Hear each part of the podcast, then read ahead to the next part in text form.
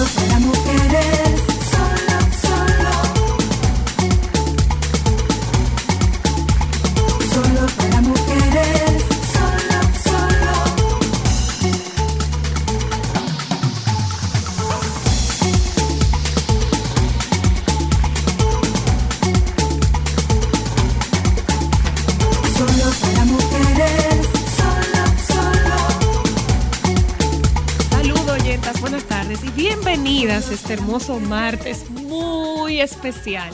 Hoy cumplimos 22 años al aire. ¡Wow! Señores, un 6 de junio del 2000. ay, No, no, no, mi matemática es muy mala. Cristal, no te pongas a sumar, pero hoy tenemos 22 años. Eh, vamos a celebrar más adelante porque de regalo de aniversario de Solo para Mujeres, la señora Luna decidió ir para México Se lo merece. a disfrutar para allá. Qué bueno. Y mira, bueno, ahora que tú hablas de un hermoso martes, eh, yo no sé cómo te trata a ti el martes, porque a mí desde esta mañana tengo la alergia revuelta porque vino de visita, vino de visita a quien no extrañábamos. Llega Tenemos polvo de Sahara. Ya empezamos a sentirlo y dice el señor Jean Suriel que las temperaturas del año- de la semana pasada van a ser moderadas en comparación con lo que nos espera este fin de semana. Así es, que se va a Eh, sentir muchísimo más que, calor. Si tú supieras que me da mucha risa, porque esta mañana uno de los muchachos compartía un tuit de Jean Suriel, donde alguien le decía, eh, ¿en qué meses que se va a acabar el calor? Y dice uno, pregúntale a Jean Suriel, y él le respondió, el calor extremo en República Dominicana finalizará el 15 de octubre. Oye. Y el calor moderado el 15 de noviembre, No. con alto riesgo de seguir con un ambiente ligeramente cálido hasta la primera semana de diciembre. O sea que nosotros vamos a tener el arbolito en la casa con este calorazo. Exactamente, entonces va a ser un verano navideño. Pero bueno, mientras tanto, mientras no haya polvo de Sahara, yo puedo soportar más o menos bien eh, el bendito calor. Bueno, pero yo yo, no sé lo que va a pasar mañana. Nosotras dos vamos a estar aquí todas sí, fañosas vamos a porque pedir, somos vamos a pedir disculpas desde ahora a las oyentas. Si ustedes no oyen fañosa, es porque nosotras somos las dos el termómetro andante del Sí, polvo sí, del sí. Sahara. Ya yo empecé a medicarme, linda. No, yo también. Yo, Porque esto yo- es preventivo. Yo desde que leo que viene el polvo de Sahara, ya yo empiezo antialérgico para mí. Me medico, igual que yo. Entonces, En mi casa están prohibidas abrir las ventanas, o sea, toda la casa está trancada y yo evito hacer cualquier actividad al aire libre. Bueno, eso es algo que tenemos que evitar a medida de lo posible en estos días, también por el calor, hidratarnos bien, vestirnos ligero, que es algo que no hacemos mucho, no nos vestimos como isleños del Caribe y del calor. Sí, sí, sí, Entonces, bueno, vamos a tratar de, de José dice vestirnos que él no lleva esa teoría. Eh, no. Yo, tú sabes que yo siempre he tenido esa teoría. Yo nunca he entendido cómo este país aguanta andar en saco y corbata. Yo siempre he andado en chores, en tenis, en chancletica, en vestiditos, en ropa suave. Porque yo vivo en una playa, en una isla. Sí. Entonces, nunca he entendido cómo la gente puede soportar esas telas tan pesadas con el calor que está haciendo No, no, no. Entonces, además que tú sabes, antes muerta que sencilla, se pone su abriguito, su jaque, porque estar Ay, como. no, linda. y uno suda nada más de verlo. es Pero verdad. bueno, que, que sea una buena semana, a pesar del calor, a pesar del polvo de Sahara, ponernos positivos. Y nada. Es lo que tenemos. Es lo que Es tenemos. lo que tenemos. Eh, miren, oyentas, antes de que Linda les cuente que ella trae de noticias para, para ustedes, eh, les vamos a compartir el contenido de la tarde de hoy. Yo encontré hace unos años esta chica que ya ha trabajado para nosotras como suplidora en WePlan, Angie. Y Angie hace el trabajo más hermoso del mundo, del cual yo no tengo ningún tipo de arte. Yo lo he intentado, pero resultó Gracias. que mi abuela llegaba a hacer mis tareas de educación para el hogar porque yo con los hilos y las técnicas era un cero a la izquierda. Y ella tiene este proyecto que ahora ha retomado mucha, mucha, mucha, mucha moda y mucho auge y vamos a hablar con ella de los diferentes tipos de bordado. Ella hace uno en específico, es muy lindo, es un arte hermoso y justamente ese fue mi regalo de las madres para la señora Luna y Ámbar. Eh, y yo le dije, creo que es importante que podamos hablar sobre esto porque creo que es algo que se está retomando. También vamos a conversar con José Alberto para hablar de un término que él no es de ese grupo, pero que puede manejar muy bien de los nómadas digitales, saber qué son. Por favor. Y las chicas del Ultimate Frisbee, que tienen, tienen un campeonato próximamente, vamos a conocer un poco y van a invitar a ver si alguien se anima a practicar este deporte. Yo no, yo le dije a Josué que yo abro la plataforma para que ellos vengan a anunciar. y yo puedo ser la cheerleader o eh, la, la chica del agua, yo sirvo el agua, hasta ahí yo llego. Y también con la doctora Luna, que debe estar de camino como todos los martes, para conversar sobre el tema de crianza sana de los enanos. Así que, señora Linda, por favor, contenido. cuente usted. Bueno, hablando de, de- de deportes, tú que hablabas del frisbee, este es algo Muy distinto y algo que, bueno, que yo no lo había visto nunca como un deporte, pero bueno. Cada loco con su tema. En Suecia se registra el sexo como deporte y harán un campeonato. Así que atención a quienes quieran inscribirse. Tú puedes tomar las un, fotos ahí. un campeonato. No sé de- cómo va a ser ese campeonato, pero la competencia comenzará el 8 de junio y se va a disputar en la conocida ciudad de Gotemburgo.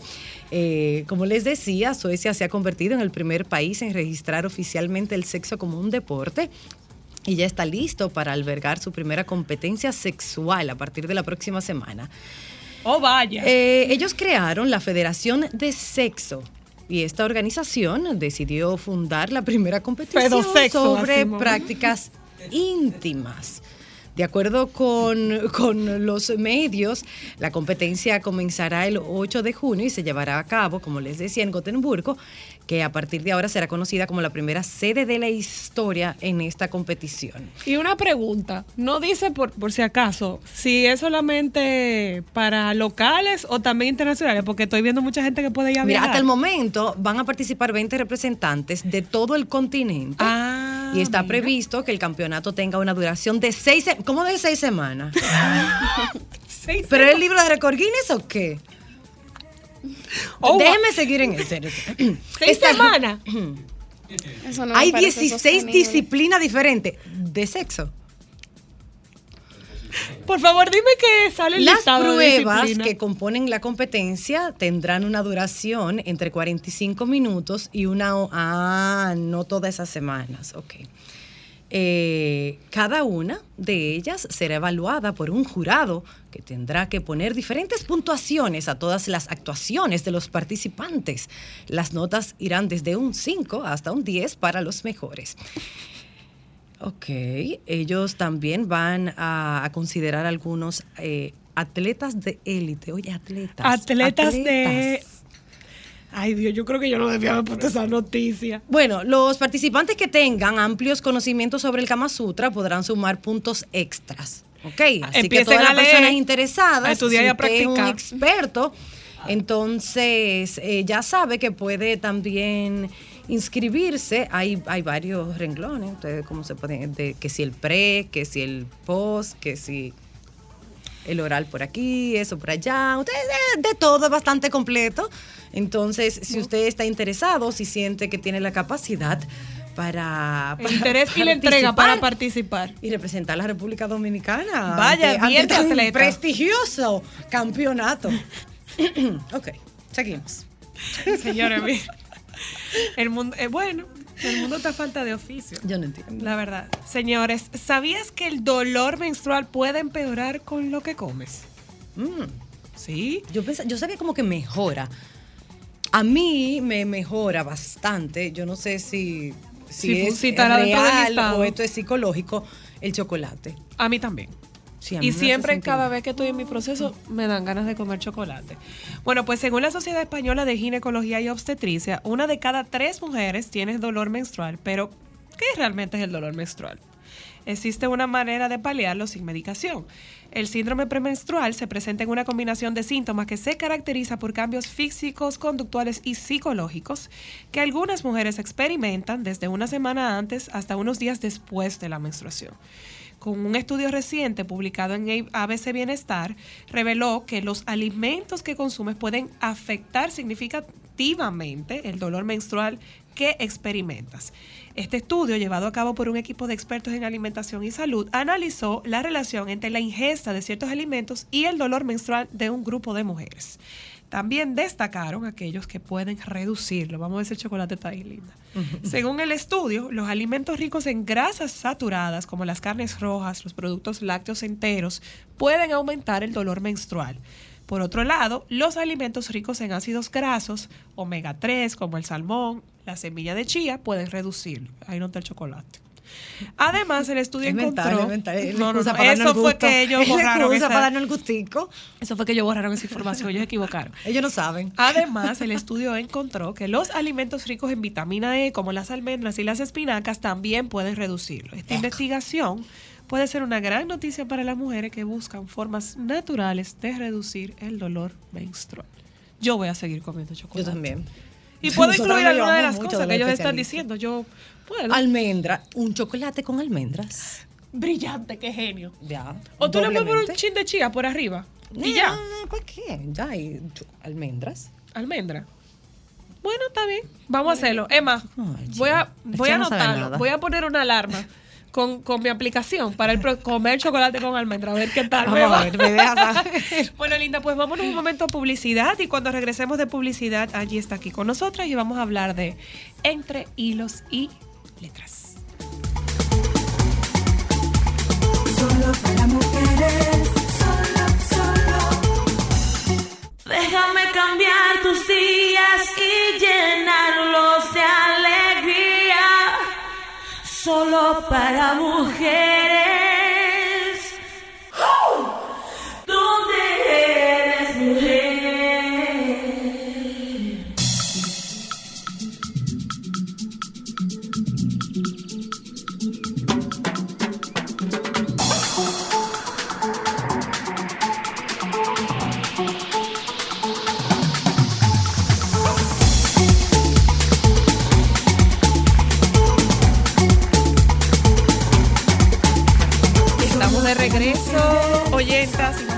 Con Angie Curi.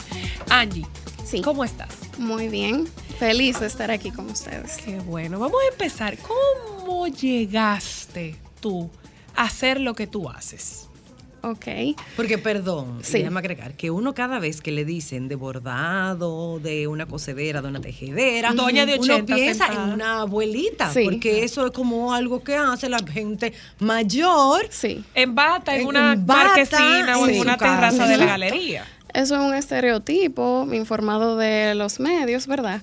Eh, pero realmente el arte es para todos y todas, independientemente de nuestra edad. De hecho, en la antigüedad, en, las historia, en la historia del bordado al inicio, eh, quienes bordaban eran siempre señoritas, jovencitas, niñas.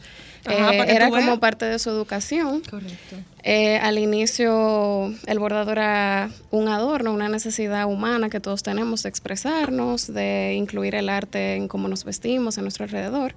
Y ya ahora, bueno, permea en muchísimas eh, áreas de nuestra vida, en la cultura, en lo político, eh, en todo, ¿Y en la te moda. enseñó? ¿Cómo empezaste tú? Yo aprendí, yo bordé por primera vez en mi vida en el colegio. Eh, teníamos clase de manualidades que se usaba en ese Educación entonces. para el hogar se llamaba. No sé si en tu época ¿Serio? se ¿No llamaba así. eso en el Ay, a mí sí. No te digo que mi abuela me hacía todos los exámenes porque yo era un cero colegio. Te hubiera pasado igual que, que a mí.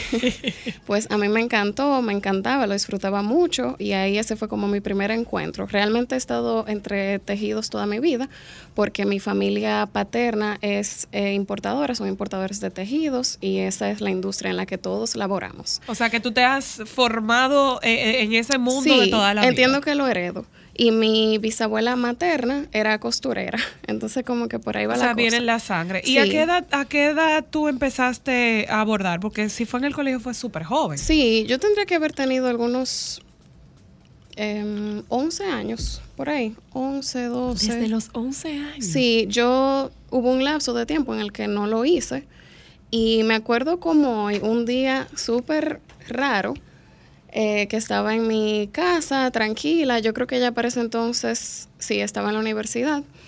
Y entré a un closet que había en mi casa, busqué el costurero que había y mi mamá tenía guardado muchísimos utensilios eh, y me puse a bordar. Eso, eso fue como que algo que me surgió. Yo digo eh, casi por coincidencia, pero no. Y quienes lo hacen dicen que es muy relajante. Es sumamente ¿Qué tan relajante. terapéutico es? Es sumamente terapéutico. Yo a través del bordado, eh, Tú te vas de este mundo. por la gracia de Dios, pero a través del bordado y el arte he superado eh, muchísimos eh, retos en mi vida. Eh, la pandemia, bordar, poder tener ese ese medio de yo pasar el tiempo, de yo tratar de crecer en ese ambiente, eso me ayudó muchísimo a pasar mi tiempo y en, ese, en esa ocasión aproveché, hice cursos y demás. Y también yo daba cursos eh, por internet y eso me ayudó bastante, es sumamente relajante. ¿Tú crees que cualquier persona puede bordar?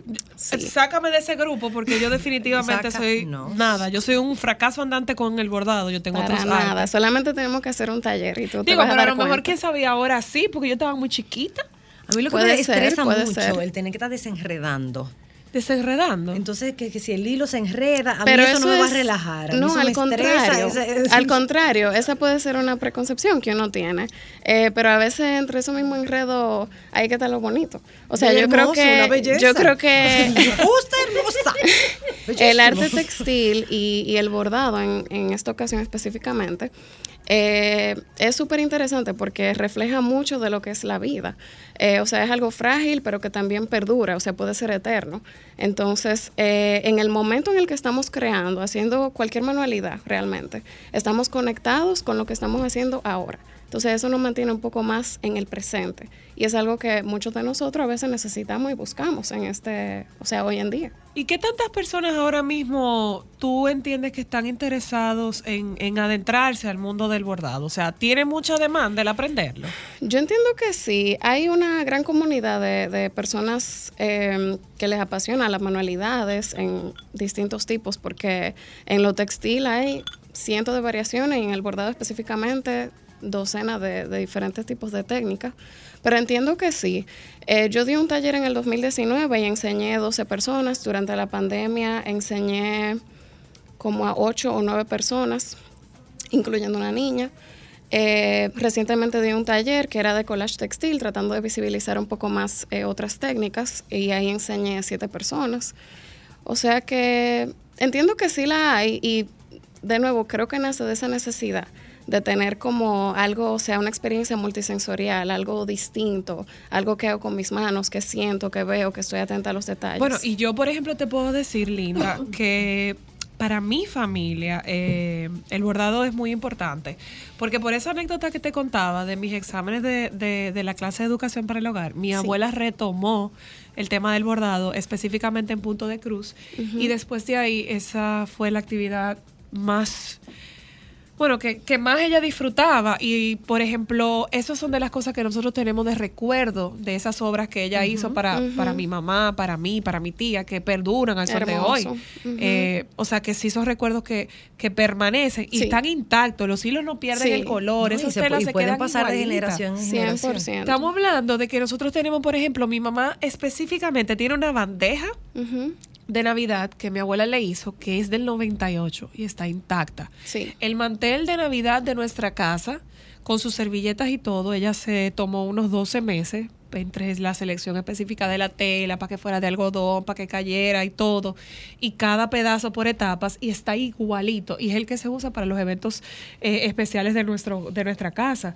Están así que yo recuerdo que Ámbar y yo nos peleábamos a ver quién era que lo iba a heredar, solo que Ámbar no calculó bien el tamaño de su mesa y no se lo Se guayó, lo perdió. Yo tengo fe de que cuando sea me toque a mí, yo me lo lleve. Aunque mi madre dice, yo estoy viva todavía, cálmense ahí Pero con además tú sabes eso. que del bordado salen, salen encuentros. Mi suegra eh, borda y tiene un grupo de amigas Un que club. se Ah, juntan chulísimo. todas las semanas y eso es como una excusa para, para Claro, compartir, para conversar, claro para picar, sí. para tomarse algo. Claro que o sea, sí. que también hay como que los grupos del bordado, así como están los grupos de jugar cartas, el De grupo de lectura. sentarse a-. Sí, y de- definitivamente es una experiencia. Eh, yo contacté a Angie recientemente, como les decía, porque el regalo de este año de Ámbar y de la señora Luna fueron unas camisas que yo le hice y yo decía, yo quiero algo que les dure para toda la vida y que ella siempre recuerde. A tu mamá cualquier cosa le dura para toda la vida, Sí, bueno, porque ella lo guarda es todo cierto, ella es la demasiado reina del bien. guardado. Eh, Tienes toda la razón ahí, pero yo decía, yo necesito este año hacerle un regalo con todo el significado y que sea el regalo más especial que yo le voy a hacer en la vida.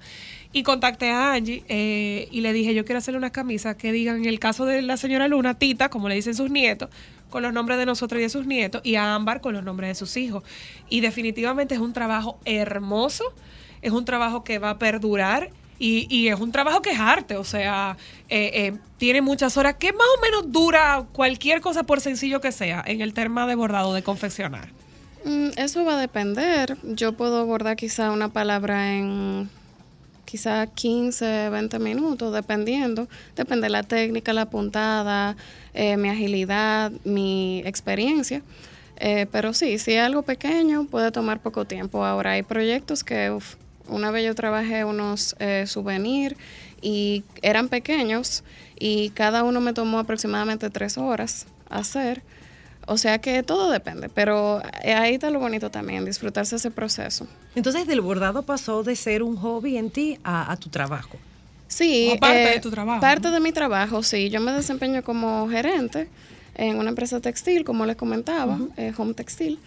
Y, pero también eh, trato de siempre seguir educándome, seguir creciendo en ese ámbito. Ahora mismo estoy impartiendo talleres, eh, estoy diseñando kits para que otras personas también sea mucho más factible aprender y crear, porque me gusta motivar a eso, a que vivan la experiencia. No, y definitivamente que ella tiene un arte demasiado maravilloso. Yo Muchísimas espero poder ser gracias. como ella en ese sentido, si no, seguiré usando su servicio. Claro, Te vamos a invitar al, al próximo taller. Eso te iba a decir, Angie, si tú Sí. puedes compartir con nuestra audiencia cuando tú eh, tienes pensado dar otro taller o tu contacto para que la gente pueda seguirte y estar pendiente. Sí, claro que sí. Estoy en Instagram como arroba entre letras e hilos.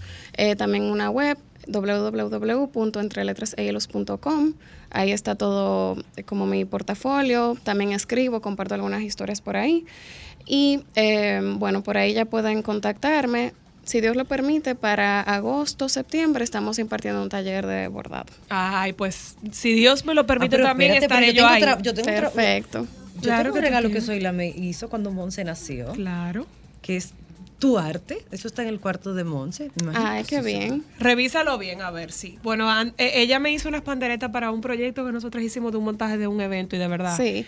La Todo verdad el que mundo lo- lo ahora ama. mismo es súper relevante eh, en todas las áreas. eh, Sí, es que la decía. gente está apelando a los detalles más artesanales y manuales. Sí, 100%. Pues Angie, muchísimas trabajo. gracias por habernos acompañado. Gracias a Oyentas, ustedes. Ya ustedes saben, Angie está entre letras e hilos, la pueden encontrar por Instagram para que estén pendientes de sus próximos talleres.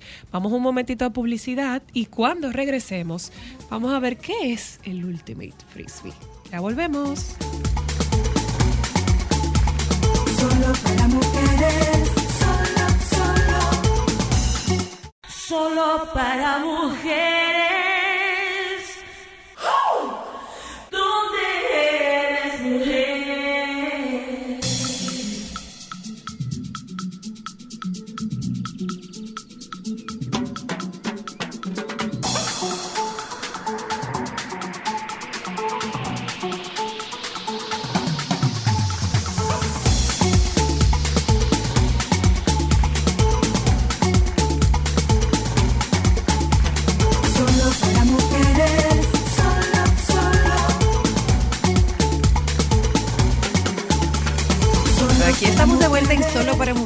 En compañía de Andreina Domínguez y Josué. Josué, que van a hablarnos de algo que yo no sé si ustedes eh, saben.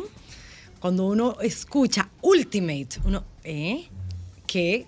Pero desde que le escucha el apellido, Frisbee, sí, ya por supuesto, todos nos vamos a nuestra adolescencia donde todos hemos corrido detrás de un frisbee. Así Unos mismo. mejores que otros y los que van a estar aquí, por supuesto, sí que son mucho mejores que lo que este Lo primero es que yo no sabía que era como un deporte. En mi cabeza, yo- el frisbee era para tú sentarte en una En la playa, en el parque que- y ya, y eso era todo, de un lado para otro, de un lado para otro y ya. Pero sí lo hay. Y hay un campeonato panamericano de Ultimate Frisbee. Y eso nos van a hablar ustedes esta tarde. Bienvenidos. Muchísimas gracias. Explíquenos qué es eso. ¿Cómo Bueno, es? vamos ¿Es el frisbee normal, cero. común y corriente que uno jugaba chiquito en la playa? En- bueno, sí, pero tiene una Sí, medida pero no. diferente. Ah, porque tiene otra todo, medida. claro, Sí, realmente el mismo disco es un poco diferente al, al que uno siempre tiraba en la playa y eso, para hacerlo un poquito más oficial, la parte en cómo vuela el disco en el torneo o en el, o en el juego que se está jugando en ese momento. Y obviamente también tiene toda esa parte de recreación, que es lo, lo bonito de ese Ultimate Frisbee. Y sobre todas las cosas, que eh, lo más importante es que no tiene árbitros. Los mismos jugadores y jugadoras son los que fungen como árbitro, donde eh, lo que prima es el espíritu de juego. Ajá, y si yo quiero decir que tú estás haciendo trampa, Y lo- ajá. ¿cómo yo voy a decir que no? ¿Hay reglas o no hay Hay reglas? Exactamente. reglas, sí. Ah, es- eh, eh, vamos a Hay un empezar por librito ahí. de reglas. Pero entonces ahí se discute muchísimo.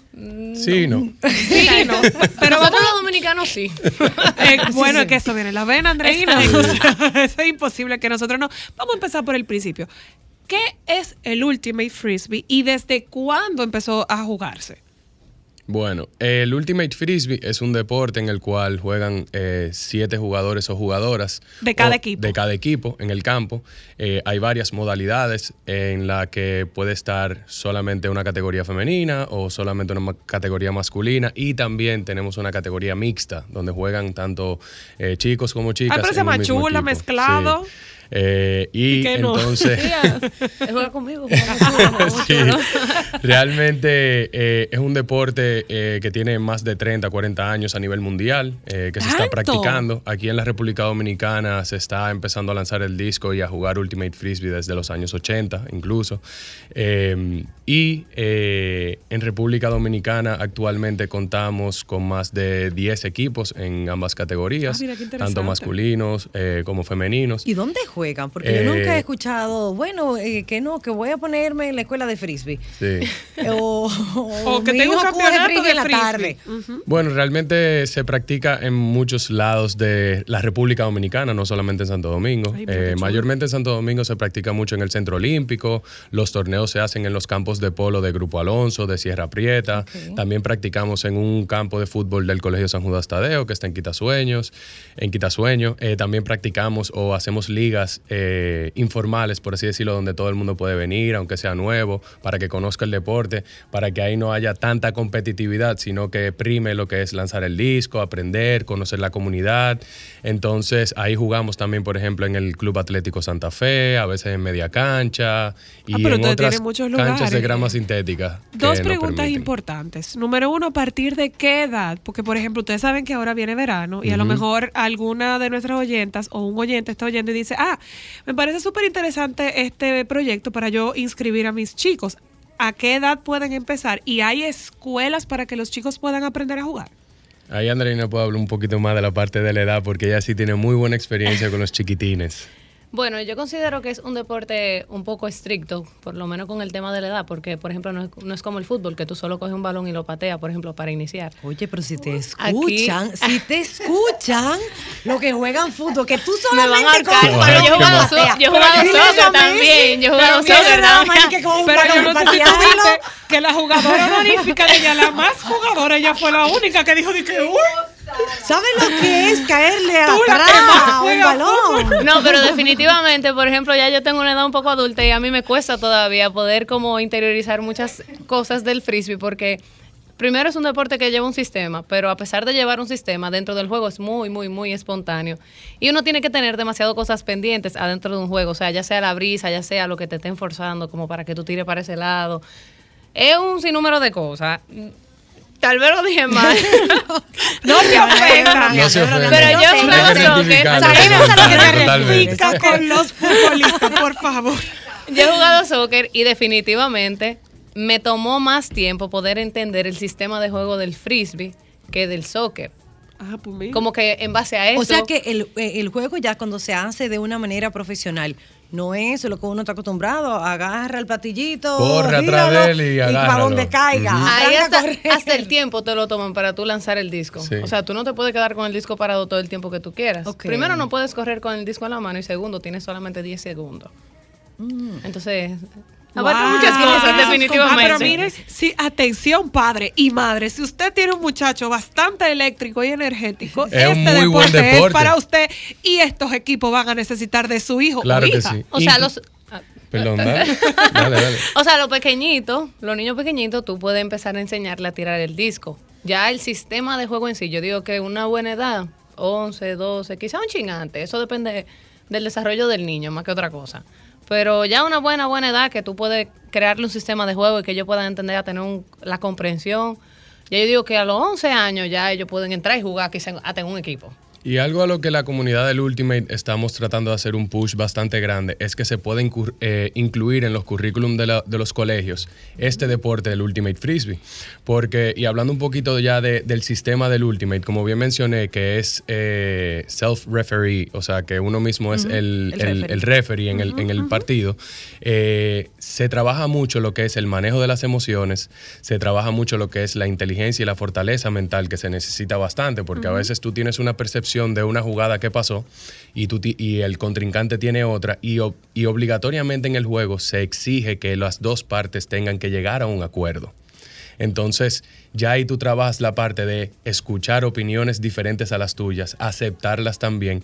Entonces, yo siempre he dicho que es un deporte muy, muy bueno. entonces, que ahí. realmente, exacto, que realmente necesitamos que los chiquitines también empiecen a ver este deporte. Yo, por ejemplo, y valga la redundancia, pongo como por ejemplo el patio con Alfredo, donde poco a poco hay varios monitores que juegan Ultimate Frisbee. Eh, incluso Pedro Manuel eh, le encanta jugar Ultimate allá en el patio. Y necesitamos más espacios así para los más pequeños, para poder ir inculcándole poco a poco, para que ya cuando lleguen a esa edad de adolescencia, 12, 13, 14, 15 años, el amor por el Ultimate como deporte eh, crezca y ya entonces podamos seguir aumentando la cantidad de jugadores que tenemos en las Sobre categorías todo porque es un colegiales. deporte sano y es al aire libre y lo ayuda a desarrollar mucha de, de- de- de su psicomotricidad, o sea que es súper interesante. Y que ahí mismo también, parecido como al fútbol, un poquito diferente al comentario del de Andreina, eh, realmente... Así mi mismo como en el fútbol tú solamente necesitas un balón y dónde Exacto. patearlo, el Ultimate tú solamente necesitas un, Un disco, disco. y un espacio donde lanzarlo. Entonces ya luego de ahí tú vas en- entendiendo la, la chulería del deporte, porque créanme que no hay nada más... Ustedes pero, tienen prohibido en su casa estar con el frío. eh, en mi casa me permitieron mucho poder tirarlo y eso, pero realmente es muy bonito y, y se siente bien chulo cuando tú lanzas el disco a un, a un compañero tuyo y lo agarra y entonces vamos todito a celebrar, se hizo el punto, etcétera, etcétera. Pero lo más chulo es que dentro del campo somos contrincantes, pero fuera del campo todos somos parte de la misma comunidad, donde realmente es bastante íntegra y, y nos apoyamos todos en todos los procesos como este que venimos a hablar hoy en día, que es el proceso del Panamericano, donde tenemos varias selecciones nacionales que van a participar de ese Panamericano que va a ser aquí en Punta Cana. Cuéntenos un poco de, de ese campeonato, porque sé que tú me habías dicho, Josué, que es, es algo bastante importante dentro del mundo del Ultimate para, Sí. para este país. Es histórico realmente. Yo quiero adicionar algo para terminar con lo que dijo Josué y poder abrir ese tema. Eh, yo he hecho muchos deportes en la vida y creo que algo que se debería quizás em- empezar a implementar en todos los deportes es el hecho de tener en cuenta el espíritu de juego, porque eso lleva a un sistema de juego sumamente saludable, como él dijo, y tú aprendes a controlar, aparte de lo físico, lo emocional, por todos lados. Nosotros hace día tuvimos un, un juego eh, amistoso con el equipo que está entrenando Josué. Y yo pertenezco al proceso de, de la selección femenina ahora mismo que va a ir al Panamericano. Y dentro de ese juego era muy chulo, como muchas que estaban en el club del equipo que él está entrenando y en, y en el equipo donde yo estoy, que independientemente que éramos contrincantes en el momento, las buenas jugadas se celebraban, no importa quién la hiciera. Ah, Eso es muy O importante. sea, fue un juego súper motivacional, o sea, para todas, fue un juego súper chulo, donde hubo mucha intensidad, donde se pudo percibir como todas las que estamos en el proceso, estamos como que dentro de la misma página y que todo de verdad, mire, fluyó increíble. Hace un año, por ejemplo, hubiese habido mucho más competitividad, como que, ah, yo te hice esto, un ejemplo. Aquí no, aquí fue de que, hey, tú agarraste ese plato, vieja, qué ah, pero que si yo qué. No, pero verdad. además es que mientras mejores sean sus compañeros, mejor vamos a hacer como Nosotros a país nivel y mejor va a ser la representación que estarán haciendo en, en este campeonato O sea que tenemos futuro. Bastante, bastante. Eh, incluso también se reconoce las, la- las participaciones que ha tenido República Dominicana en distintos torneos internacionales, como el pasado mundial eh, que se celebró en Cincinnati en el 2021.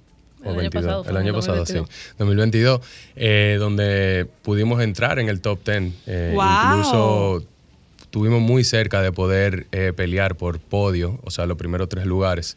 Y realmente eso fue gracias a un trabajo arduo que se ha hecho durante mucho tiempo con personas que nosotros, los más jóvenes de, mi generación, le agradecemos mucho a esos que empezaron con ese, con ese Ultimate Frisbee. Y tenemos una federación de, de Ultimate Frisbee aquí. Aquí en la República Dominicana tenemos una asociación, estamos en proceso de federar el Ultimate Dominicano. O sea que de verdad están organizados Estamos organizados. y organizándose. Correct- correctamente, porque incluso para poder eh, montarnos en esa ola de, de- de la formalidad del deporte, necesitamos federar el deporte. Eh, no solamente para ayuda cuando nosotros tengamos estos tipos de eventos, sino que también eh, se pueda reconocer todavía aún más el trabajo que se está haciendo aquí No, en y la República darle Dominicana. peso, o sea, para que la gente sepa que no es un hobby, sino que es un deporte que tiene la misma seriedad que otros deportes. Claro, Y el- incluso... el- el- lo del equipo femenino también, que fuimos recientemente a Colombia y tuvimos lo- la oportunidad de jugar por primera vez en una liga profesional latinoamericana. Wow. Entonces estamos empezando también ese proyecto. El primer juego, o sea, los primeros juegos se iniciaron fue en abril en Colombia. Se supone que cuando llegue el Panamericano en noviembre, que serán esas fechas, ahí también se van a realizar otros juegos. Y es la primera vez en nuestro país que se va a celebrar este campeonato panamericano. Sí. O sea, que, que es algo muy importante. Incluso de las seis ediciones eh, que se han hecho de Panamericanos eh, desde el 2011, eh, realmente hay una federación mundial del disco volador, porque la modalidad que nosotros jugamos, que es el Ultimate Frisbee, es una de las modalidades del disco volador. También Ah, hay que hay otra. más. Hay más modalidades. eh, por mencionarles dos, eh, que la pueden buscar también, hay una que se llama Disc Golf, que es como jugar Golf golf, pero con el disco, Oh. donde tú vas a tener unos canastos. Espérate, espérate, que me confundí. ¿Cómo que jugar golf? Jugar pero golf con el disco. Con el frisbee. Es un frisbee un poco más diferente. eh, se parece un poquito a los ¿Con un frisbees de los perros, sí. Entonces tú tienes un canasto donde tú vas a ir, tiene igual la misma modalidad, tanta yarda. Es como polo. Como, sí, más o menos, como un waterpolo, un polo, pero eh, eh, se parece muchísimo más al golf. Entonces luego tú tienes otra modalidad que se llama GOTS, que es donde se, se paran al frente y se tiran un disco un poco más liviano a una velocidad bastante alta y donde tú tienes que agarrar el disco. Pero realmente la que a nosotros más nos llama la atención y que siempre hemos jugado es la moda- modalidad del Ultimate Frisbee, que es la de 7 contra 7, se parece un poquito al fútbol americano en la forma de cómo se anota, pero que es muy importante y se me olvidó mencionar eso, es que el Ultimate Frisbee tiene como regla principal evitar el contacto a toda costa. No te voy a decir que uno se da su choquecito cuando está cortando, cuando va al Eso aire, reglas, pero realmente ahí es ya donde entra la regla, que si falta, que si no falta, que acuerdo y no hay acuerdo. ¿Pero y quién lo dice? ¿Quién, quién, Eh, quién por ejemplo, si Andreina y yo estamos jugando y, y yo hago un tiro o lo que sea y Andreina me choca y, y eso impidió en el tiro que yo estaba haciendo, pues ¿Y entonces ustedes son dramáticos como, como, Como en el fútbol. Como en el Eh, fútbol, ¿no? bueno, ¿qué te puedo decir? Hay su cuantos personajes en todos los deportes, claro. Eh, yo no lo voy a negar, yo soy a veces uno de esos que hago mi showcito. de rosas de Guadalupe Pero- sí, sí, sí. A veces y- mi amigo canta una falta, serio. Y cuando veo que todo el mundo se quedó, que viejo, ¿qué tú acabas de hacer? Se explota de la risa y ya Sí, sabemos ya que era relajando. Pero volviendo otra vez un poquito a lo que es la parte del Panamericano y el valor histórico que tiene este, este evento aquí en la República Dominicana, como le comenté, es un deporte que está creciendo en la República Dominicana. Cada vez más eh, personas, atletas y personas que nunca han hecho deporte en su vida se interesan por este deporte, por lo que les comenté del espíritu de juego y de la comunidad. Entonces, eh, este Panamericano se va a celebrar en los establos en Capcana el- desde el noviembre 28 hasta el 2 de diciembre, en esa semana, sería la última semana de noviembre. Es una semana completa de juegos, eh, donde nosotros vamos a poder recibir eh, 15 países y Wow. cerca de 1.600 atletas. Wow. Entonces, si empezamos a hablar un poquito también de la parte turística de República Dominicana, eso a nosotros nos trae muchos beneficios. Claro. Eh, la capacidad Usted está va- haciendo un, de- un turismo normal y deportivo, las dos Exactamente. cosas. Entonces, traer ese tipo de torneos acá, que podamos tener mayor apoyo de, de las diferentes en- entidades, incluso empresas privadas que quieran eh, formar parte de lo que es la comunidad del Ultimate Frisbee, que siempre necesitamos apoyo, eh, realmente es una muy buena oportunidad porque es como si fuera a invertir en un stock. Ahora mismo el precio está bien bajito, o sea que compren sus shares para que puedan tener buena remuneración eh, hacia futuro. Muy, muy interesante. Pues muchísimas gracias, José y Andreina. Desearles el mayor de los éxitos porque esta es una aventura bastante osada de parte de ustedes. Y a nuestras oyentas decirles que por favor apoyen y que sigan las redes para tener Son más bienvenidas en el. Olímpico. Seguro que todos que los días van a encontrar a alguien ¿Ustedes con un en el disco. Olímpico? Sí, o sea, los días de semana sí, ya los fines de semana sí buscamos la manera de ir a otros Sí, sí, sí. Lo A él le salieron los dientes, él no lo perdió. y- él no lo perdió. Ella se, va a dar, frisbee. ella se va a dar la oportunidad de no tejer e ir a tirar un chin en, un chin No, el mi disco. amor, yo voy a servir el agua. Él lo sabe. Yo ahí no. Hay gente que empieza así, tú sabes. No, mi amor, The yo soy, girl. yo soy la incoordinación andante. Pero sí, yo invito, yo invito a todos los oyentes y las oyentes a que sigan las redes sociales de la Asociación Dominicana de Ultimate Frisbee, que es AUDN, rayita abajo, Ultimate. Eh, y ahí se pueden ir enterando de todos los diferentes deportes. También van a poder conocer distintos de los equipos que están aquí. Y realmente los invito a todos a que entren a YouTube y busquen Ultimate Dominicano, donde hay muchos juegos donde van a poder ver la, la Calidad. la calidad de, de nuestro deporte y de cómo jugamos. Y realmente necesitamos más apoyo de más atletas, así que los invito a todos. Pues muchísimas gracias. gracias, chicos. Vamos un momento a publicidad. Cuando regresemos vamos a conocer qué es un nómada digital. Ya volvemos. Solo para mujeres, solo, solo. Momentos solo para mujeres. Buenas, Zoila. Le habla un vasectomizado. Adelante, denos su testimonio, por favor. Ayuda a tu población. Me hice la vasectomía exactamente el 11 de septiembre, el día que cayeron la torre de Mela. Ay, en esa fecha. Y cayeron la torre tuya también. Espérate, mi amor. Y a los hombres que no quieren hacerse la vasectomía. Mi esposa tiene problemas de obesidad y no hemos tenido que usar ningún anticonceptivo hormonal. Por tanto, su salud ha mejorado. Claro. Amigo, vamos a clonarte. Vamos a Si me preguntan que si yo sigo siendo el mismo hombre, yo le- les respondo, estoy como la azúcar dietética, que endulza pero no engorda. ¡Qué belleza! Momentos solo para mujeres. Hola. Hola. ¿Cómo es? Me ¿Cuánto tiempo que ¿Cómo yo no venía yo para acá? Qué bueno. Bienvenido. Extrañabas gracias. venir, ¿verdad? Totalmente. Esto, esto es un buen sueño. Y más esto un día bonito. maravilloso, que hoy estamos cumpliendo 22 años. Uh, yo soy parte de la celebración ya. a mí hay que Sí, invitarme a esa fiesta. Tú sí, claro. Bueno. Si hacemos algo, te vamos a invitar. Está y tú hasta ya. aquí. Esa- ay, O sea, pues ya. bueno. La fiesta que ella en el Jet Set, ¿qué fue? ¿Los 10 años? No, el sexto aniversario es solo para mujeres. El sexto. En el 2007. Y se le olvidó volvió, volver Oh, a, re- a celebrarlo. Estamos, Así. queremos hacer eso. Lo que pasa es que la inflación señor, no nos mayor. Cuando ayudado. uno empieza a decir, pero eso fue ayer, una cosa que fue ¿Y te, te tiempo. acuer- te acuerdas el aniversario que hicimos en Hard Rock con Eddie Herrera? Ese Sí. fue bueno. Ay, ese fue un encuentro. Y uno con, con Watson también, pero yo no me acuerdo si el de Watson fue en Hard Rock o fue en Jet Set, no lo recuerdo, pero sé que también fue bueno. Tenemos que repetirlo. Tenemos varias cosas que queremos hacer, estamos en conversaciones. Aunque no nos escuchen, Atención a todos nuestros patrocinadores, acérquense a nuestra vendedora porque queremos celebrar en grande los 22 años de Solo para Mujeres y necesitamos contar con su apoyo. ¿Qué ustedes dicen? A mí que me inviten, Cla- por favor. Pero ven acá, tú eres Porque si parte. no, yo hago una huelga. Tú eres aquí. parte. Y si tú supieras, Linda, que yo estaba conversando con los muchachos desde el día uno, todos ellos han formado una parte importante de nuestro equipo de, de apoyo, de producción aquí en cabina.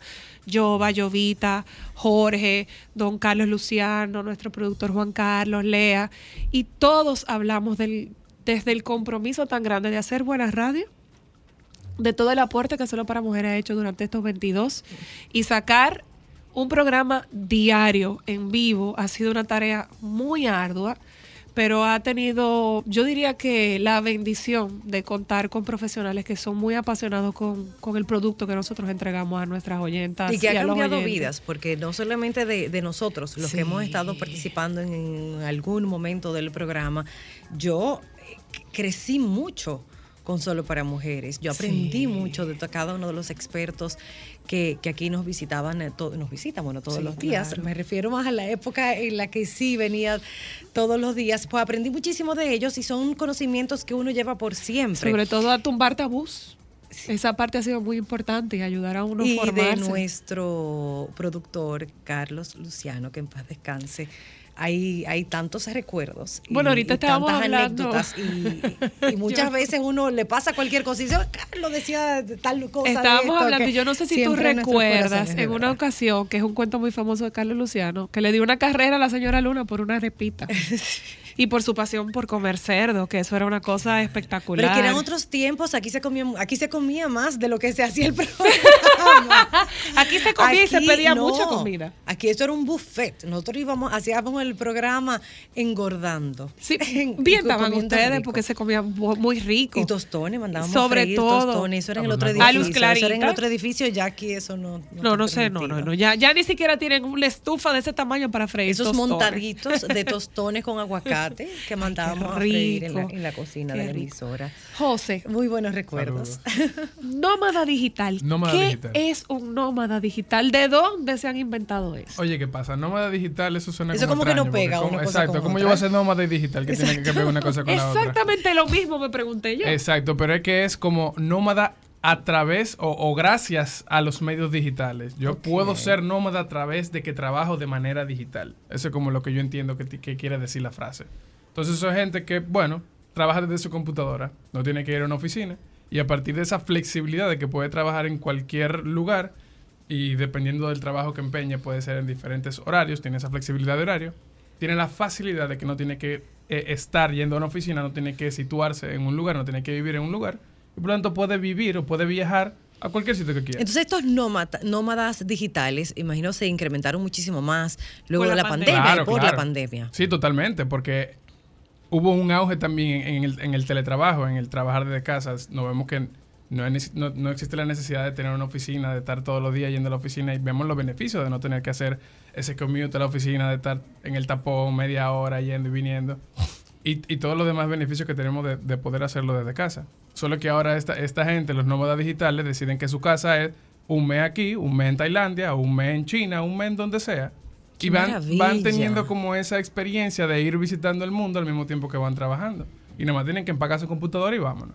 Wow, qué interesante. Mientras hay- ¿eh? donde haya internet. Donde haya internet, para allá voy. Y, tú sin importar tampoco, lo- el- perdóname, la diferencia horaria, porque yo tengo amigos que viven en España y trabajan en empresas de aquí y, y viceversa. Entonces, lo que hacen, sí, tienen ahí como algunas complicaciones de que tal vez en lo que otros están durmiendo, ellos están despiertos trabajando para, para igualar esa diferencia, Claro. pero lo hacen desde cualquier sitio. Y ¿Cuáles eso depende son? mucho de, de- de cada trabajo que empeñes. Eso te iba a si tú eres, por preguntar. ejemplo, alguien independiente, tú no tienes que trabajar en un equipo con horario, pues bueno, es súper fácil. Pero En el caso, por ejemplo, tuyo, que sí tienes mucho trabajando desde una plataforma digital, eh, ¿qué requisitos, o, o, bueno, por ejemplo, cuáles son las cuotas que tú tienes que cumplir para tu trabajo? Bueno, claro, eso, eso, eso depende mucho de cada trabajo, ¿no? Pero eh, en el trabajo, en mi empresa es eh, no tanto como por horario, sino por metas. Entonces, sí, al final del día yo estoy cumpliendo con... Con tus metas, no importa Exacto, la cantidad de horas yo que ¿Tú no no, no ponchas? pendiente a eso. No, ¿qué, qué poncha? Yo puedo entrar a trabajar a las 10 de la mañana como pude empezar A las 3 a de la 3 de la tarde. tarde o puedo empezar a las 5 de la mañana un día. O sea, esa flexibilidad de horario...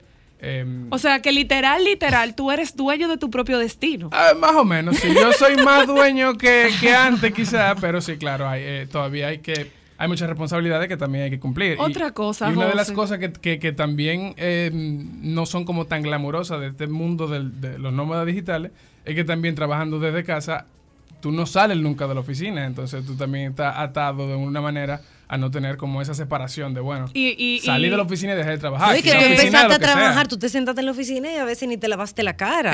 Para los que no Exactamente. Si tú llevan no creas ese- una ese- esa rutina disciplina. formal. Exactamente. Tú tienes dos semanas que no sales del apartamento, por ejemplo, y no viste a nadie en dos semanas, por decir algo, ¿no? ¿Se trabaja menos o se trabaja más? Eso depende mucho de la persona.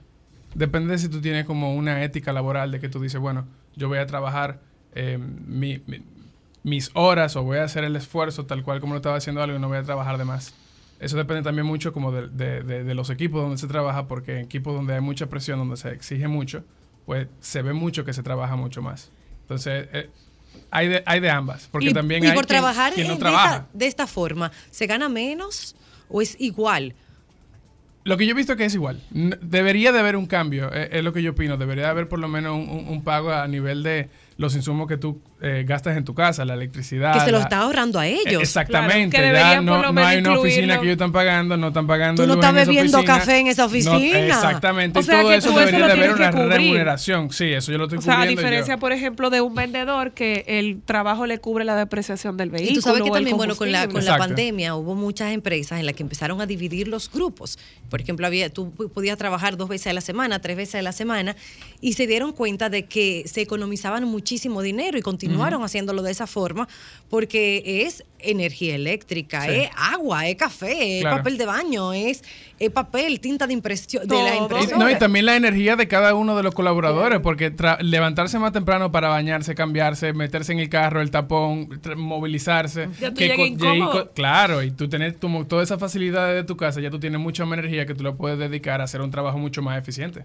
y bajándole un poco a la intensidad de lo automático que los horarios nos, a- nos acostumbran a vivir en estos tiempos. Claro, claro. Pero, pero y- discúlpeme, yo pienso que eh, sería interesante también. ¡Salud! Hola, ¿cómo estás?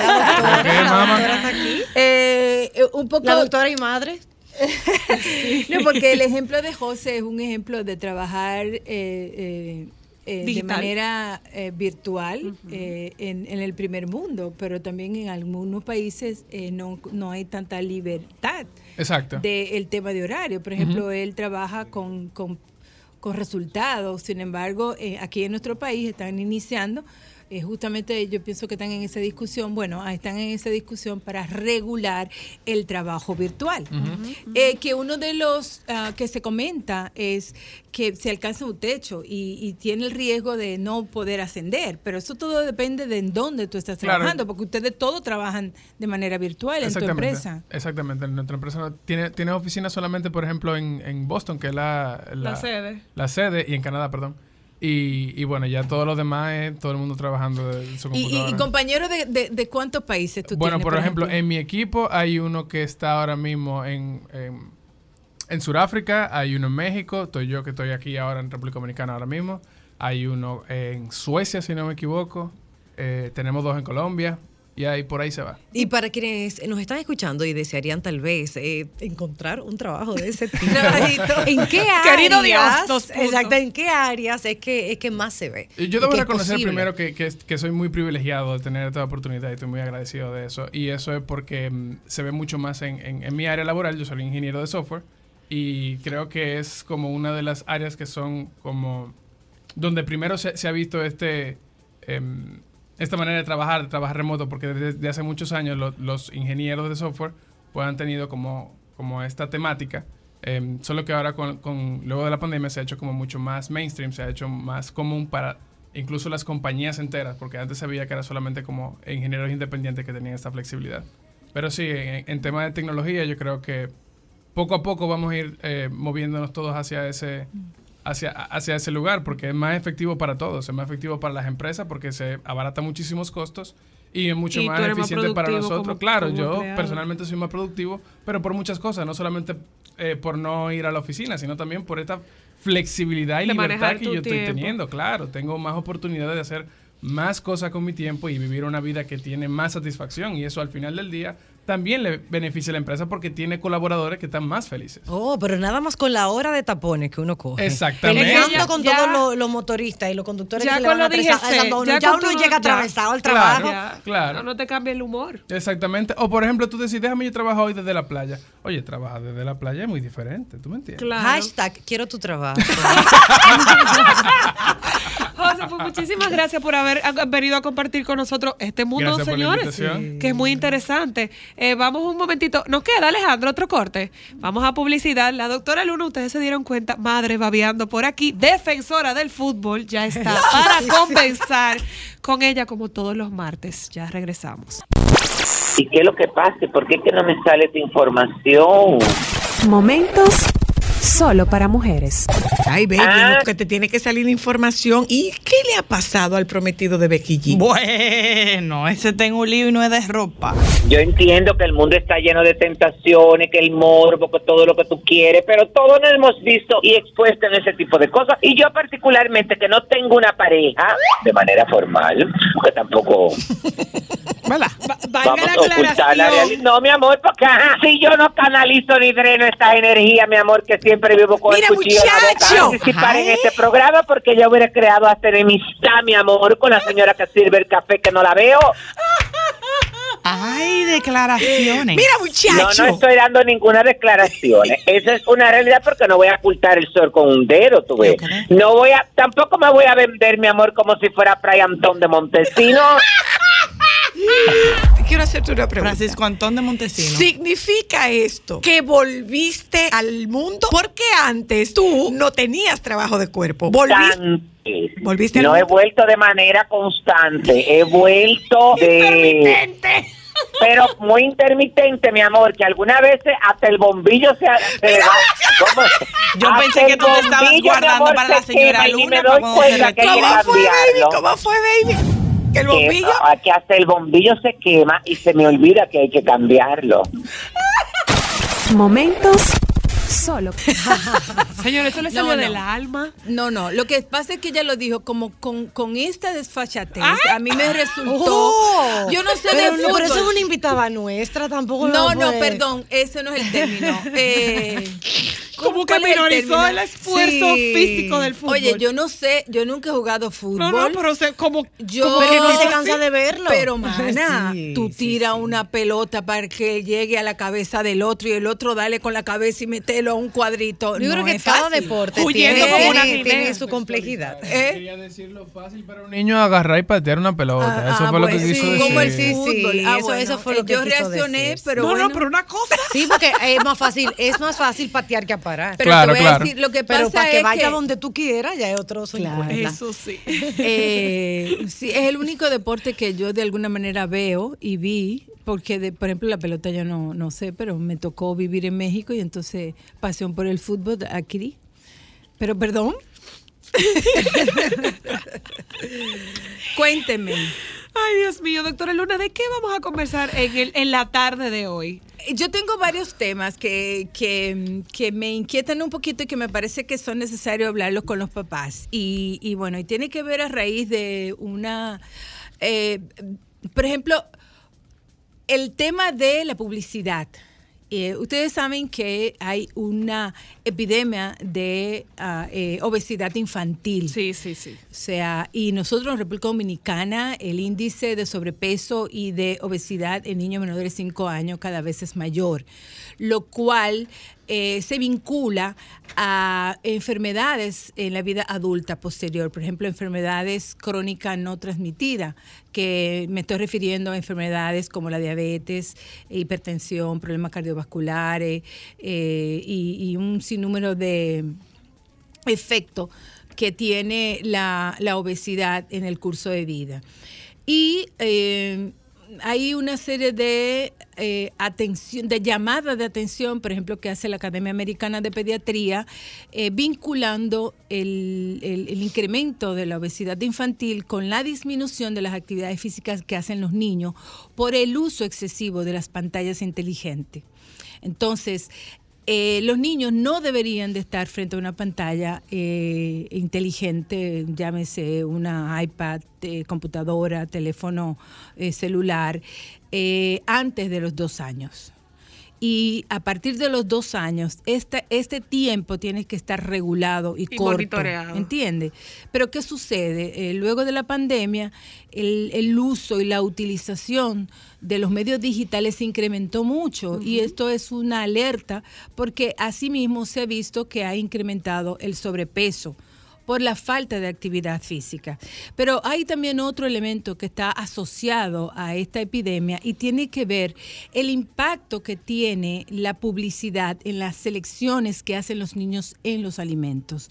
Eh, la publicidad... Pero una pregunta sobre eso, porque me llama la atención que tú digas la selección que hacen los niños sobre los alimentos, pero Y los niños seleccionan. Cuando los niños no tienen dinero para seleccionar, entonces la responsabilidad no es de los padres el simplemente decirle, no, no puedes comer esto. O lo que uno le pone, lo que uno le ofrece. Pero eh, te pregunto yo, querida, ¿están todos los padres eh, pendientes a, a que eh, se seleccionen alimentos que sean suficientemente saludables para sus hijos? No, definitivamente Cuando que un no. niño está frente a un McDonald's, ay, perdón, dije una marca comercial, o está frente a un a un, Un restaurante de comida rápida. de comida que- rápida que son o- fritura o cosas o un dulce. eh, comienzan los niños yo quiero yo quiero yo quiero y qué hacen los papás ay sí para salir de él. Entonces ah, ¿cuál es la intención con esta conversación? De que los papás estén conscientes de cómo impacta la publicidad en las elecciones de los niños. ¿Por qué? Porque la publicidad te pone la cosa muy bonita eh, y promueve para los niños directamente alimentos que son ricos en azúcares y grasas y que no son saludables. Entonces, cuando tú tienes un bombardeo y no necesariamente Constante. tiene que ser a partir de la televisión, porque aquí Linda me dice, no, es que mi hija no ve televisión, pero ve Netflix No, no, no, no. y, ve YouTube. No, no me Pero- refería a pero eso. ¿qué A pasa? televisión, obvio, porque Netflix Pero- y YouTube No, se ve tú por la televisión. Pero me refería eh, que eso no lo tienen los niños de ahora. Lo Lo, que que, pasa ese es que- bombardeo que teníamos nosotros cuando veíamos los canales de, Pero- de Pero lo tienen locales. distinto, ¿eh? Y lo tienen peor, porque ahora lo tienen menos regulado. Por ejemplo, en cualquier juego que baje un generación niño. recuerda las canciones, por ejemplo, del chocolate que se anunciaba. Ay. Eh, Mamá, Martí, y para mí, yo no lo cambio por nada. O sea, de, recuerdas los ahora- ref- las canciones de los refrescos. Pero ahora los de- niños están más eh, vinculados a medios digitales que son mucho más masivos, Sí. que son Sí, sí, eh, sí. no hay regulación Exacto. en ese sentido. Y además vienen por otras vías, porque por ejemplo tú pones un super cartel de una hamburguesa o de un dulce que no sea saludable, obviamente los niños también van haciendo esa selección porque le llama la atención lo visual, porque lo, lo probaron en un momento y le pareció rico y entonces lo seleccionan. Se ha insistido mucho, por ejemplo, hay una recomendación, es que eh, procurar de que no ah, adicionar a los alimentos azúcar ni sal, sobre todo en el primer año, para, primero porque es una necesidad, eh, eh, sus riñones no están del todo maduros, como o sea, funcionan, pero es una sobrecarga de sal eh, cuando tú le adicionas sal a, a- a los alimentos Todavía que le ellos no tienen preparan esa capacidad. a los niños pequeños. Y la gente como que no entiende eso, porque cuando yo le preparaba la, la comidita a Monse, cuando tenía, cuando empezó la, sazónaselo. la- mi, mi asistente en la casa, me decían, pero ¿cómo que le va a dar eso a la niña? Pero eso está malísimo, porque Sí, eso no tiene no nada. sabe a nada, ¿Cómo que una pechuguita sin sal? Claro. Pues no. Pero esa es, la, esa es la explicación porque todavía sus riñones no están eh, eh, maduros del todo para y entonces eso. para disminuir la sobrecarga que eh, en, en ese, en esa área, en ese órgano, eh, tiene la sal. Y el azúcar eh, tiene que ver para mm, que los niños porque tienen un instinto natural, o sea, Sí, la sí, sí. selección de los alimentos generalmente puede ser eh, eh, eh, una selección inducida. Entonces hay que evitar que eso ocurra para que los niños no escojan alimentos eh, dulce, dulce, perdón. Entonces es un poco esto, eh, llamar la atención a los papás sobre eh, este, estos aspectos. Ahora que estamos en vacaciones, procurar que los niños no estén frente a las pantallas, procurar que los niños tengan actividades físicas, eso es muy importante. Y no necesariamente, inclusive la Organización Mundial de la Salud ha determinado la cantidad de actividades físicas que pueden tener los niños, inclusive los bebés menores de un año. Porque si tú te pones a ver, eh, muchas veces nosotros vemos muchos bebés que están sentados sin ningún tipo de actividad física, ya sea en un coche, ya sea en, En una, una silla sillita. de carro o en su cuna y no tienen actividad física. Entonces, es necesario que los bebés tengan s- actividad física, jugando, haciendo ejercicio pasivo, ya cuando ellos comienzan a gatear o a movilizarse, permitir que ellos lo hagan porque eso también va a incrementar la actividad. Pero ya a partir del año y dos años, pues es necesario que tengan mínimo unos 60 minutos de actividad física, que está de acuerdo a como los niños van incrementando en edad, eh, se va haciendo cada vez más, más eh, ah, fuerte, ¿no? Má- más ah, vigorosa, ¿no? Pregúntale a Milán. Entonces es un poco esto para que los papás ahora en vacaciones procuren de que sus hijos tengan actividad física. Yo recuerdo mucho... Diaria, Hmm. perdón. Sí, tiene que ser diaria. Yo recuerdo mucho cuando ten- mis hijos pequeños, eh, y bueno, y no tan pequeños, que nosotros teníamos una, una regla en casa. Pantalla solamente en los fines de semana.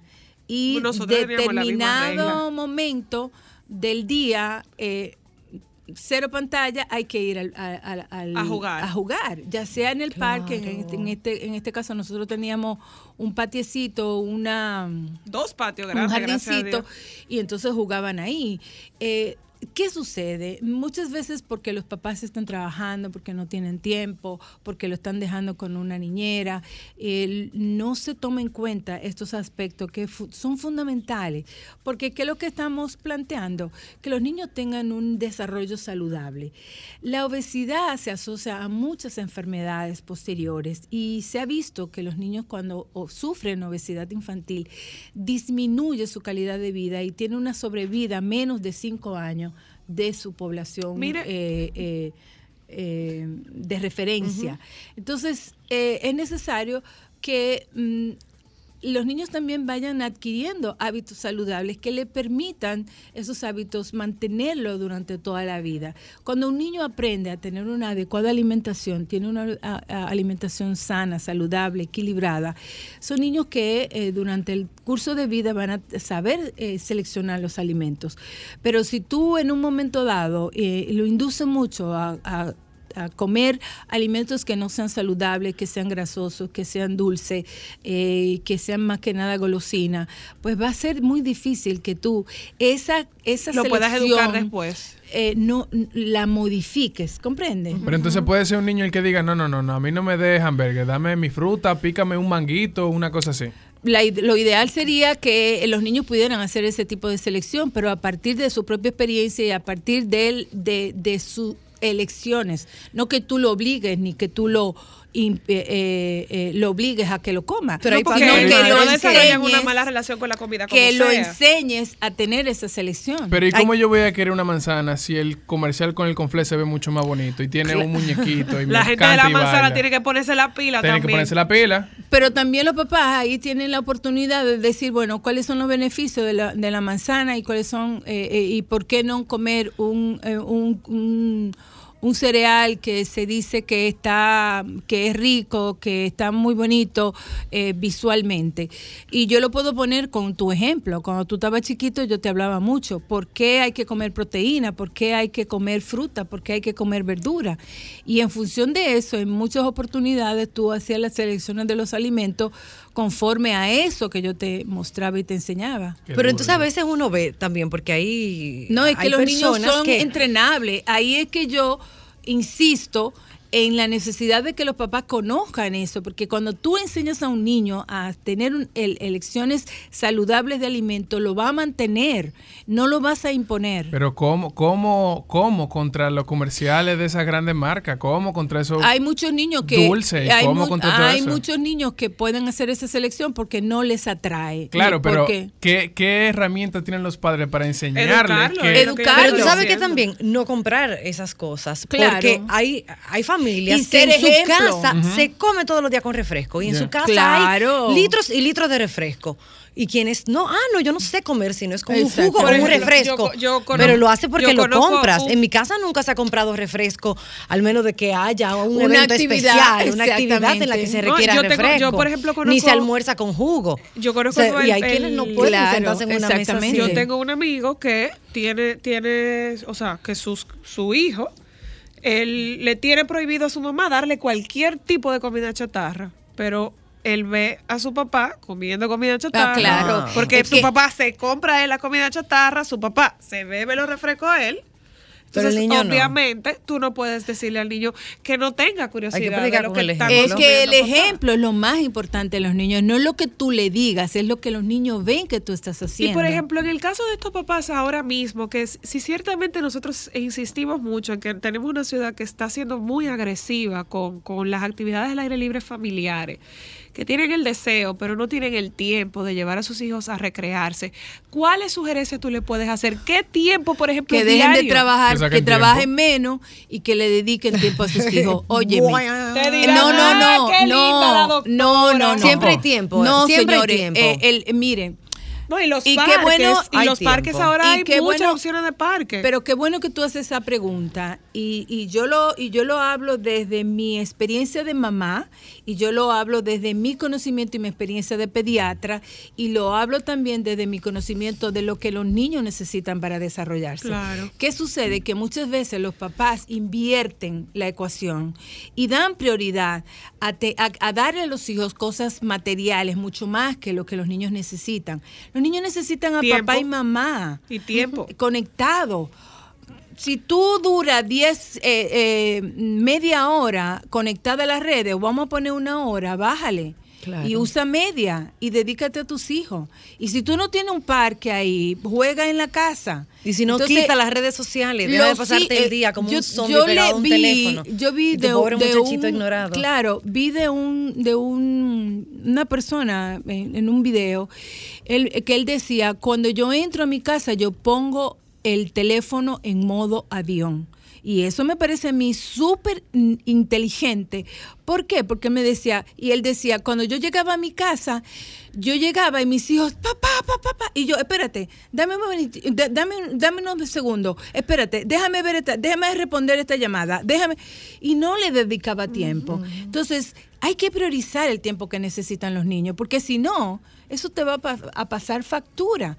¿Cómo es que un papá me va a decir "Es que yo no lo puedo controlar? Ay, que ese muchacho es tan terrible. Compadre, es tan terrible porque usted no le ha dedicado tiempo, porque usted no le ha Y educado. él tiene que llamar la atención. Y para eso no hay que papá. pegarle, para eso tú tienes que establecer los límites, tú tienes que establecer una comunicación, tú tienes que estar disponible. Entonces hoy día eh, escucha con mucha frecuencia a papá que se quejan de los niños de hoy, pero es que no tienen tiempo Eso es para así. ello.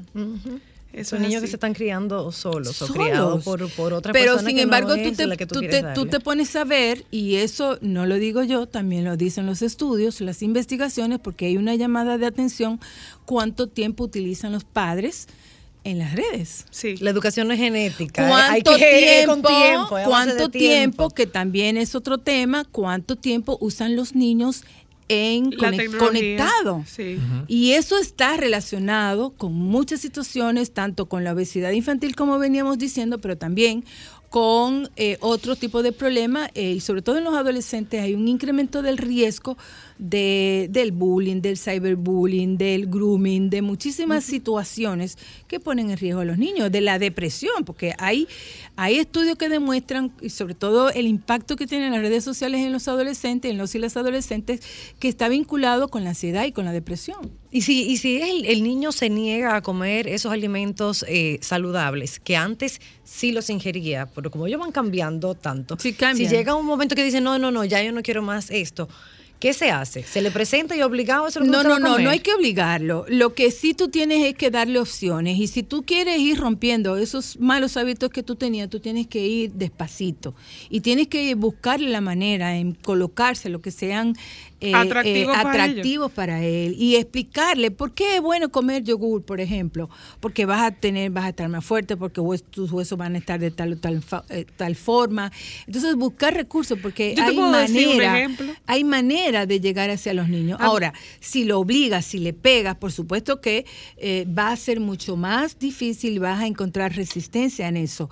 Pero poco a poco, y lo que tú planteabas, si, si usted está teniendo una despensa que está muy rica en alimentos eh, eh, ricos en azúcares y en grasa, revíselo, vaya y comience a quitar cosas y comience a sustituir inclusive por alimentos menos procesados, porque también los alimentos procesados están muy relacionados con eh, eh, eh, enfermedades y también con el, el riesgo de, de- de obesidad, porque hay muchos alimentos que están eh, incrementando en su composición con, con harinas, con grasas eh, saturadas. Y lo que nosotros tenemos que buscar es que los niños se vayan desarrollando sal- sanos, saludables, eh, para que tengan una vida. Como diría la doctora Madeline Durán, más nevera, menos despensa. Ella siempre ha sido fiel abanderada de esa teoría, de que la mayor cantidad de alimentos naturales versus la menor cantidad de alimentos Procesado, preservados siempre va a ser eh, la mejor opción. Y eso de que los papás tienen una palabra sagrada en los hijos, eh, es tan así que yo recuerdo, esto es muy gracioso, la señora Luna, cuando por ejemplo le caía una hormiga a mi leche o a mi jugo, lo que fuera, ella decía que eran buenas para, para mi digestión. Y yo me bebía mi cosa con mi hormiga porque ella me había dicho que eso me iba a hacer bien. Entonces, eso, eso aparte de usted enseñarle a sus niños y explicarle que a veces uno subestima la edad de los pequeños, ellos pueden entender. Y nosotros, bueno, dejar de estar haciendo, hay cosas que, que se hacen, yo no sé si solamente aquí en República Dominicana, ahora que Cristal mencionaba la leche, que le echan azúcar a la leche. Vamos a preparar el error. Y le, eh, le llenan el biberón de leche y tres eso- cucharadas de azúcar. Ya lo sabe. para que Eh, se lo beba. Claro, Oh, es Dios. un grave error. Es, es a lo que veníamos, o sea, cómo tú estás modificando y, y haciendo que los niños prefieran los alimentos dulces, porque si tú lo acostumbras a tomar alimentos dulces, esos van a ser los alimentos que ellos van a escoger. Esa va a ser su preferencia. Entonces, las preferencias que se establecen en los primeros años de la vida, es muy difícil quitarlas. Sí. Es muy difícil quitarla. Por eso, los primeros años, por ejemplo, los primeros cinco años, es necesario que los niños tengan eh, hábitos alimentarios, alimenticios sanos, saludables, porque esos son los que se van a, a permanecer. Nosotros, eh, eh, cuando crié a mis hijos, por tema económico también y por tema de, de- de- de conocimiento de esto, eh, comíamos una vez a la semana, quizá una o, o- o tres veces al mes o dos veces al mes un alimento, eh, eh, porque no lo vamos a satanizar, no vamos a decir, no, no, no lo puedes comer. Pero eh, eh, alimentos rápidos, como eh, Una pizza, un hamburger. Sí, comida rápida. Sí, comida rápida dos o tres veces a la semana, al mes, perdón. Refresco, cuando tú decías, en, en las ocasiones especiales. Entonces eso hay que irlo Y, y- y cuando uno va a un cumpleaños, yo sé que hay que irse, pero yo no quiero. Ah. Cuando, uno va a un Ah, cumpleaños, ok, ¿cómo eh, uno ya- hace? Ya está uno bien, le no, sabe, no, que no, se lo ya programa, diferente. Doctor Nieves. Que se lo puede comer. Si vas a un cumpleaños, por supuesto, o sea, hay que ser que es flexible. Porque hay madres es- que uno ve que No, ella no espérate, puede porque comer eso, tampoco no, tú, muchachito sufriendo. tú Hitler no eres. Hitler falleció no, hace muchos años En tampoco. un cumpleaños hay que... Balance, claro. balance, balance, Y doctora Luna. Les- y, y no lo escogen. Dicen, no, yo no quiero. Doctora Luna, ya tenemos que irnos. Bye, bye. Muchísimas gracias. Ya ustedes saben, FIFA Lunar es el Instagram. Por ahí ella sigue compartiendo todas estas cosas que ustedes escuchan en el programa. Gracias por acompañarnos. Los compañeros del Sol de la Tarde están aquí. Nos vemos mañana. Sol 106.5, la más interactiva. Una emisora RCC Miria.